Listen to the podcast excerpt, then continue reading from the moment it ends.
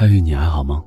我是程一，一直在想可以通过什么样的方式，让我们更了解彼此，所以在微信公众号建立了一个秘密基地，名字就叫程一。在那里，我搭建了一个属于我们的解忧树洞，分享了一些属于我们的小秘密。如果有机会，希望有一天我能在那里遇见你。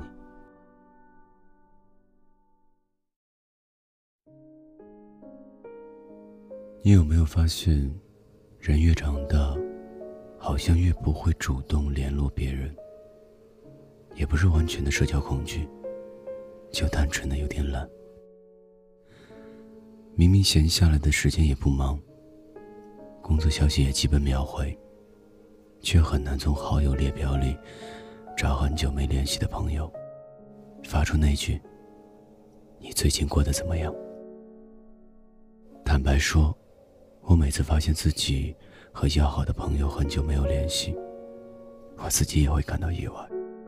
我会习惯性的往上翻记录，看着时间，没想到，居然过去了两周、一个月，甚至上一句聊天记录是“祝你新年快乐”。小时候和父母参加家庭聚会，常常会听到大人常常说。好久不见，我们应该有十年没见了吧？每次听到这样的谈话内容，我总是觉得不可思议。怎么可能和一个人可以这么久不见面？我隔着一个暑假，就恨不得马上飞到学校，把每天生活中遇到的趣事，事无巨细的分享给身边的同学。但自己长大之后，才真正明白，每次毕业聚会，其实都是一场悄无声息的告别，因为这是你和其中一部分人此生的最后一面。工作之后，我无奈的发现，电视剧里的闲暇自在的夜生活，根本都是骗人的。明明工作会揉碎了融进生活的每一时刻。很难有大块的自由时间，所以我常常把工作忙当做理由，去缓和每段我试图挽留的感情。后来我慢慢体会到，在我们拥有不再打扰彼此的默契时，我们的感情其实并没有宣告结束。我还是很乐意看到你分享的动态。一看到你最近过得还不错，我还是会由衷的开心。再见面时，我还是有好多话想对你说，还是很希望能听到你的快乐和悲伤。我知道你也是。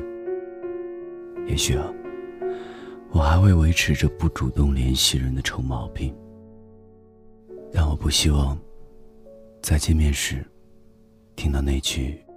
客套的，好久不见。因为在零碎的生活时刻，我都会想到你。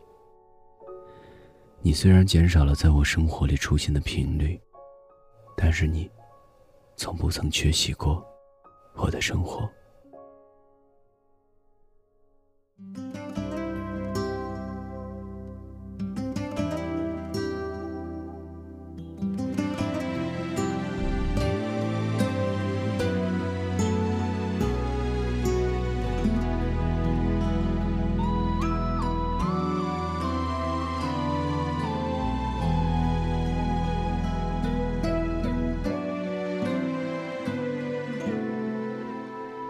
谁能够划船不用桨？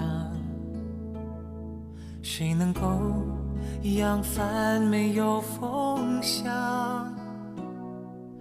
谁能够离开好朋友没有感伤？我可以划船。不用讲，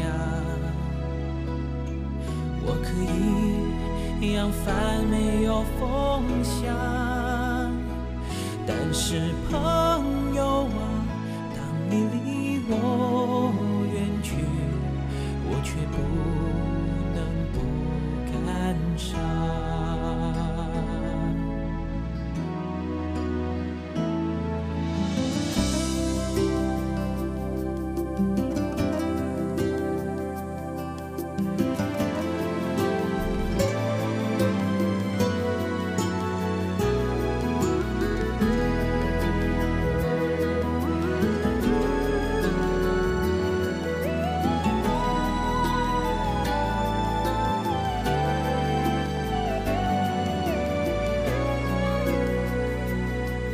谁能够划船不用桨？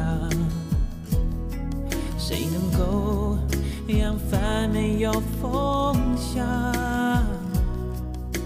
谁能够离开好朋友没有感伤？我可以划船。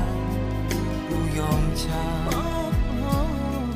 我可以扬帆没有风向，但是朋友啊，当你离我远去，我却不能不感伤。